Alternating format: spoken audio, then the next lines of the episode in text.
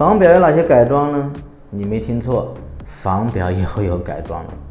款式很有限，能改的款呢，必然是大热款才有配件去操作。分两种情况：改原装配件和改代用厂配件。但是这两种情况你未必把握得住了。例如水鬼在早期仿表配件做的不够像的时候，一开始有三件套，表盘、指针、日历。后来呢，出了个五件套，表圈、玻璃、表盘、指针、日历。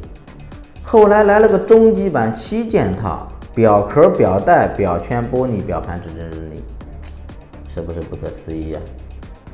如果一块表除了机芯，其他的都是真的，这种价格下搞这种事。有意义吗？这人怎么傻了呢？他难道不会买个真机芯做拼装表吗，大哥？哼，其实这种改装更多的是挣代用件的利润，以及当原装件忽悠你卖给你的差价的暴利，就是娱乐自己，丝毫没用啊！你小改它一样不真，你大改你不如买真的。